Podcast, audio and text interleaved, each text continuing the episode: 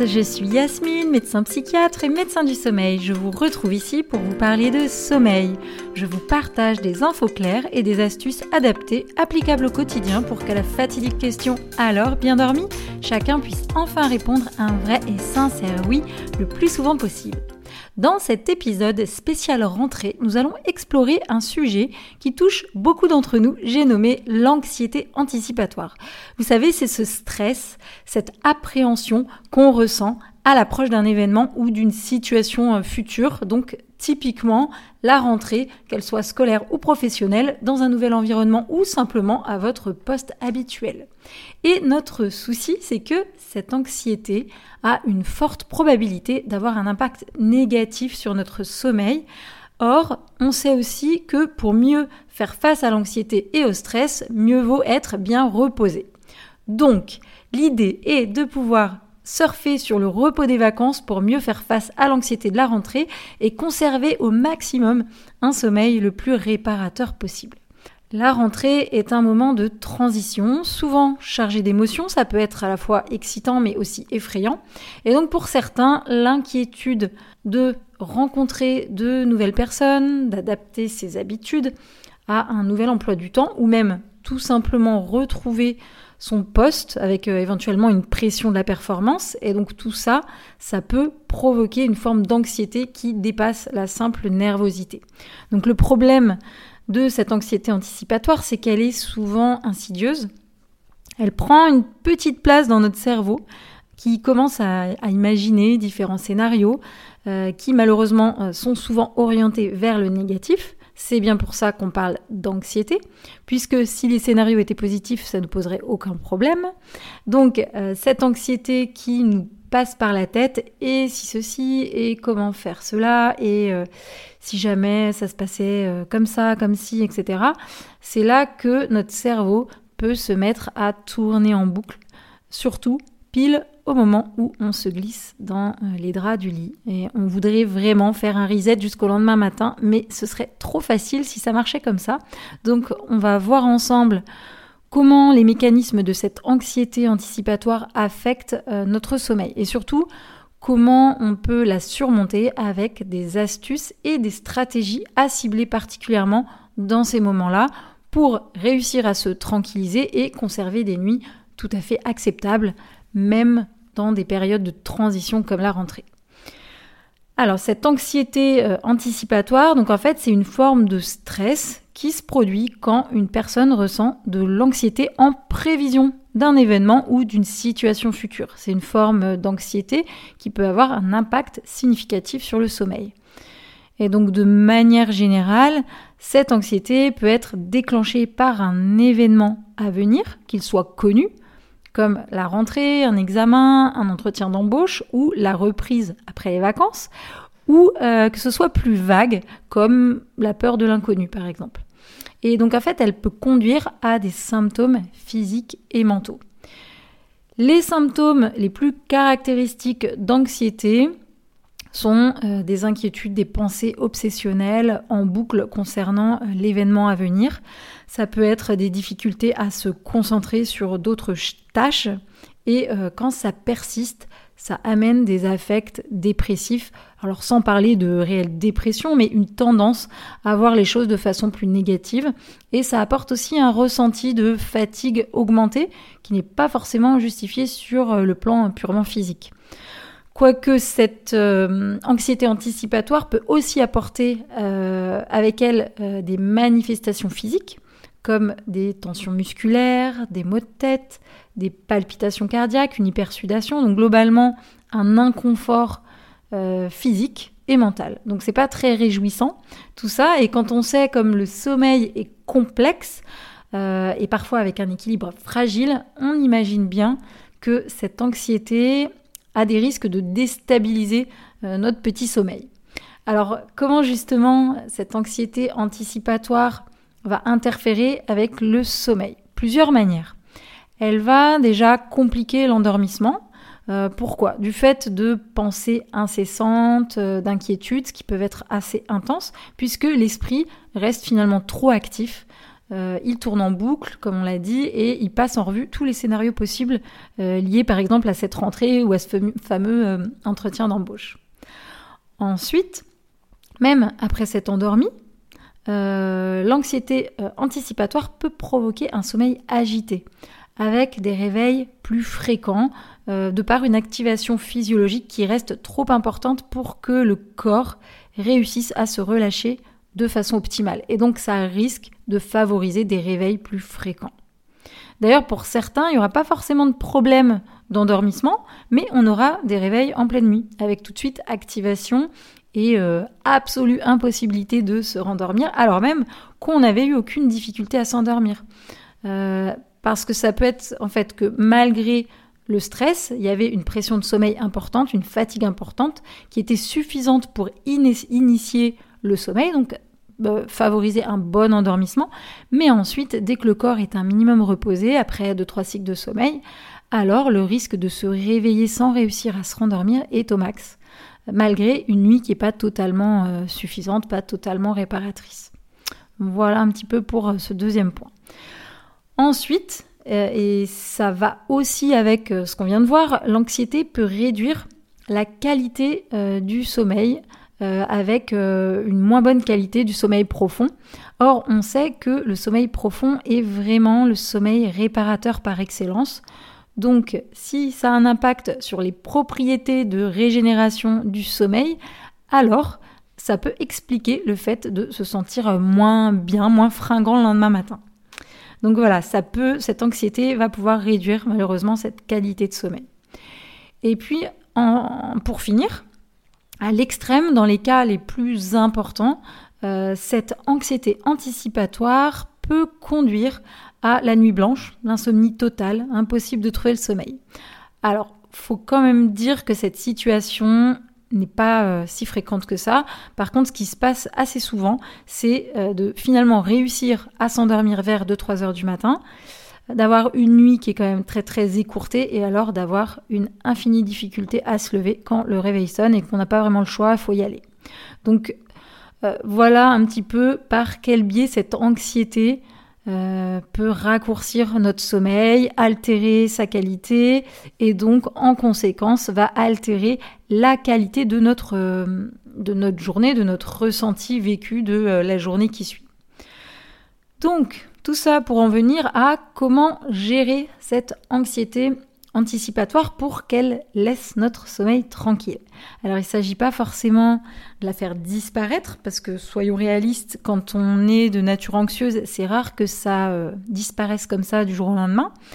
Par contre, il y a plein d'actions à mettre en place pour, en fonction des contextes, la contenir, l'apaiser, l'apprivoiser en quelque sorte. Et donc, je vous partage ici euh, des stratégies, des techniques, des petits trucs euh, à tester et euh, à vous approprier.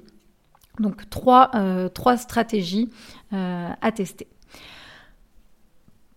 L'idée, c'est vraiment que ça vous aide à vous endormir plus facilement et à avoir un sommeil plus, plus serein.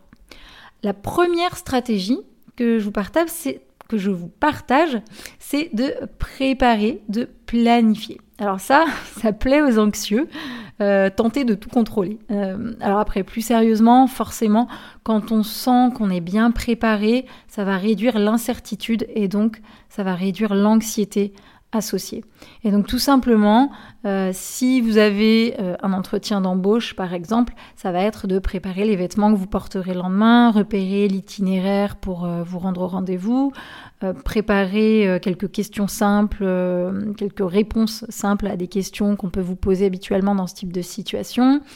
Vous pouvez même aller jusqu'à préparer pourquoi pas la table de, votre petit-déj si vous sentez que ça peut vous aider. Euh, enfin voilà, il y a plein de, choses. Euh, la préparation, la planification, je pense que c'est quelque chose euh, voilà, qui peut aider.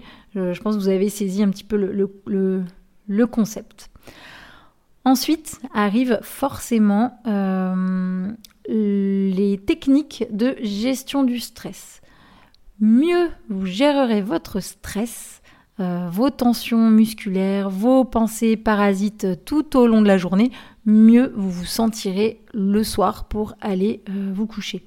Et donc là, ce sera à vous, euh, finalement, à tâtons, de trouver les techniques qui vous conviennent en fonction de l'heure de la journée et de l'état dans lequel vous vous sentez.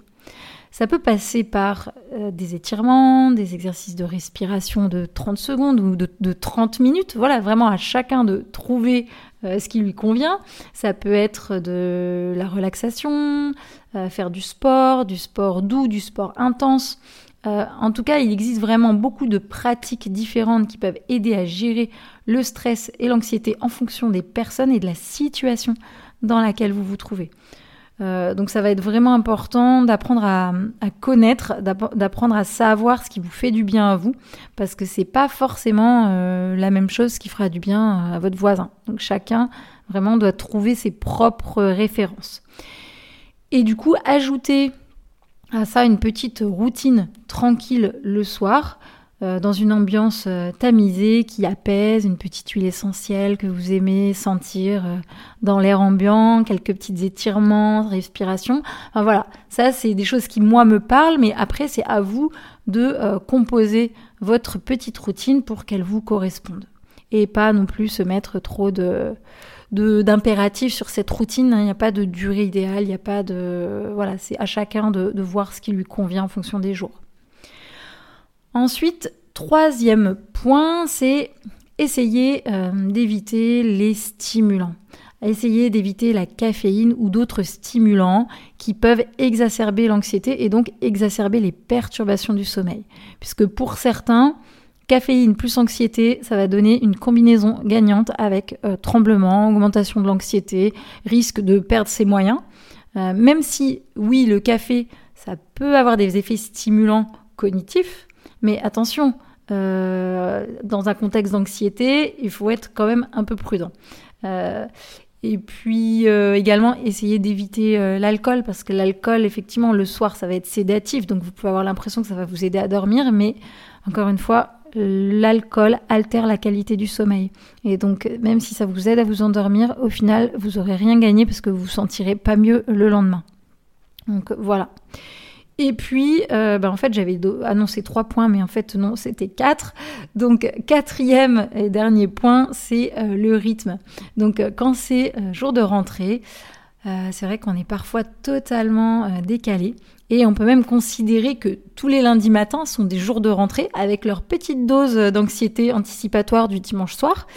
Et donc, où je veux en venir? Eh bien, en fait, c'est que lorsqu'on a un rythme un petit peu décalé, qu'on a pris euh, l'habitude de se lever un petit peu plus tard, de se coucher un peu plus tard. Alors quand on essaie de se remettre dans le rythme, on peut avoir plus de difficultés à s'endormir, à trouver le sommeil. Et si par-dessus tout ça, on ajoute de l'anxiété, alors là, aïe, top, euh, ça va être compliqué de s'endormir sereinement.